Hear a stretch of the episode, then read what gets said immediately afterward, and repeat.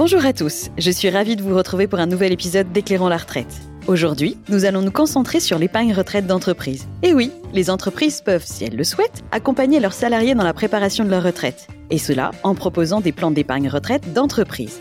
Pour faire la lumière sur le sujet, je reçois Édouard Clark de Dromantin, directeur commercial chez BNP Paribas, Épargne et Retraite Entreprise. Bonjour Edouard. Bonjour Karine. Commençons par quelques éléments de contexte. Nous parlons dans ce podcast de l'épargne retraite collective, c'est-à-dire celle mise en place par l'entreprise pour ses salariés. De quoi s'agit-il exactement? L'épargne retraite entreprise existe depuis de nombreuses années. Elle a été profondément transformée par la loi Pacte fin 2019. Il s'agit de plans d'épargne retraite mis en place par l'entreprise pour ses salariés. Elle aide ainsi ses salariés à se constituer une épargne en vue de la retraite. C'est l'entreprise qui souscrit les contrats et les salariés qui y adhèrent par la suite. Concrètement, quels sont les dispositifs que peut proposer l'entreprise à ses salariés justement pour les accompagner dans la préparation de leur retraite? Il existe principalement deux formes de plan d'épargne retraite. Le plan d'épargne retraite collectif et le plan d'épargne retraite obligatoire, le PERECO et le PERO. Commençons par le PER collectif. Pouvez-vous nous expliquer son fonctionnement? Oui, le PER collectif ou PERECO remplace le PERCO. C'est un produit issu de l'épargne salariale dédié à la retraite. Il est mis en place par négociation avec les délégués syndicaux ou le CSE de l'entreprise. S'il y a échec de négociation, il peut aussi être mis en place de façon unilatérale. Il est ouvert à tous les salariés de l'entreprise, son adhésion est facultative. Il est majoritairement alimenté par les flux d'épargne salariale tels que l'intéressement, la participation et l'abondement de l'employeur. Le salarié peut aussi y faire des versements volontaires individuels. Passons maintenant au PER obligatoire. Quelles en sont les caractéristiques? Le PER obligatoire, ou PERO, remplace l'article 83. C'est un dispositif de retraite collectif, principalement alimenté par les versements obligatoires. Ces versements sont financés par les salariés et ou l'entreprise tous les mois. Ils sont définis dans l'accord mis en place par décision unilatérale ou par négociation au sein de l'entreprise. L'adhésion en fait au PERO est obligatoire pour l'ensemble des populations qui sont couvertes par le contrat. Celui-ci peut d'ailleurs être universel ou catégoriel. S'il est universel, il couvrira tous les salariés de l'entreprise. S'il est catégoriel, il sera réservé à une catégorie objective de collaborateurs. Bien souvent, il peut être mis en place pour les cadres dont le taux de remplacement est plus faible. Dernier point, le PERO peut aussi être alimenté par des versements volontaires individuels. Comment ces deux paires sont-ils structurés? Alors, le plan d'épargne retraite se compose de trois compartiments. Le compartiment 1, accueillant les versements volontaires individuels, le compartiment 2, accueillant les flux d'épargne salariale, la participation et ou l'intéressement, et enfin le compartiment 3, accueillant les versements obligatoires. En fonction du type de paire ouvert par l'entreprise, les flux s'activent ou non.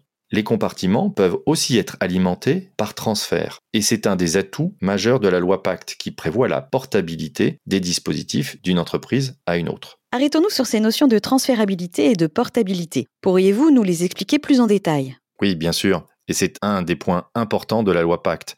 Le législateur a voulu faciliter le transfert de l'épargne retraite tout au long de la carrière professionnelle du collaborateur. J'ai un dispositif, je peux le transférer dans le dispositif de mon nouvel employeur. J'évite ainsi de fractionner mon capital tout au long de mon parcours. À titre d'exemple, prenons le cas d'un collaborateur, aujourd'hui salarié d'une entreprise, qui est couverte par un plan d'épargne retraite obligatoire. Il a eu l'occasion d'alimenter les trois compartiments, versement volontaire, épargne salariale, versements obligatoires. Il quitte cette entreprise et rejoint un autre groupe qui lui est doté d'un PERECO, la version épargne salariale du PER. Il peut tout à fait demander à l'organisme gestionnaire de son contrat de retraite précédent de transférer les avoirs accumulés dans le nouveau dispositif de son nouvel employeur. Les sommes seront transférées de compartiment à compartiment, ce qui finalement permet d'organiser la portabilité et de structurer les avoirs tout au long de la carrière professionnelle du salarié. Revenons à nos paires collectifs et obligatoires. Comment sont investis les encours épargnés par les salariés sur ces paires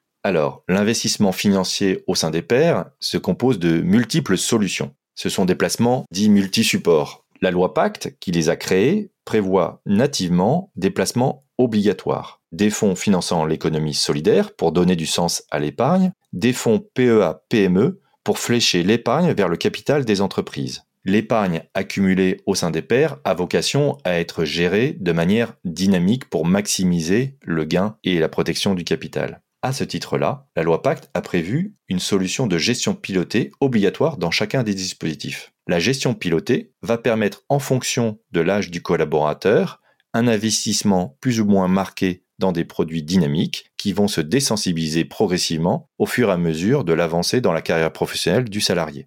Petite précision, pour le père obligatoire, qui est un dispositif assurantiel, il donne accès au fonds général de la compagnie d'assurance. Et les encours sont bloqués jusqu'à la retraite? Oui, les avoirs sont bloqués jusqu'à la retraite. C'est un vrai produit retraite. Cela étant, le législateur a prévu des cas de déblocage anticipé qui permettent aux salariés de récupérer ses avoirs. Ce sont des accidents de la vie et l'achat de la résidence principale qui est finalement un moyen de se préparer à la retraite. Petite précision, puisque nous sommes sur un produit retraite, le fait de quitter son entreprise, de changer d'employeur, ne permet pas le déblocage anticipé.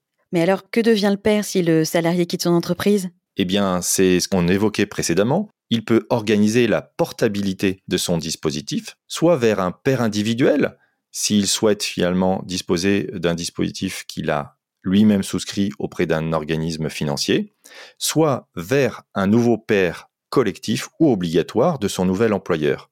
Sans trop rentrer dans le détail, puisque ce sujet a également été traité dans un autre épisode, pourriez-vous nous dire ce qu'il faut retenir de la fiscalité de ces pairs obligatoires et collectifs? Oui, les versements volontaires dans un plan d'épargne retraite peuvent être défiscalisés. Le salarié choisit lorsqu'il fait un versement la déductibilité ou non. Il peut aussi défiscaliser sa participation et son intéressement en les épargnant dans le plan d'épargne retraite. Et une fois à la retraite, sous quelle forme est-il possible de récupérer son épargne? Le plan d'épargne retraite est un outil extrêmement souple. On peut sortir en capital, en rente ou panacher ces deux solutions. C'est le salarié qui, le moment venu, choisira finalement le mode de sortie. Attention cependant, les versements obligatoires de l'employeur qui alimentent le fameux compartiment 3 ne seront débloquables que sous forme de rente à l'issue de la cessation d'activité. Merci Edouard pour ce coup de projecteur sur les pairs collectifs et pairs obligatoires. Et merci à vous d'avoir écouté ce podcast. N'hésitez pas à le partager et à nous dire ce que vous en pensez. Quant à moi, je vous dis à très bientôt pour un nouvel épisode d'Éclairant la retraite.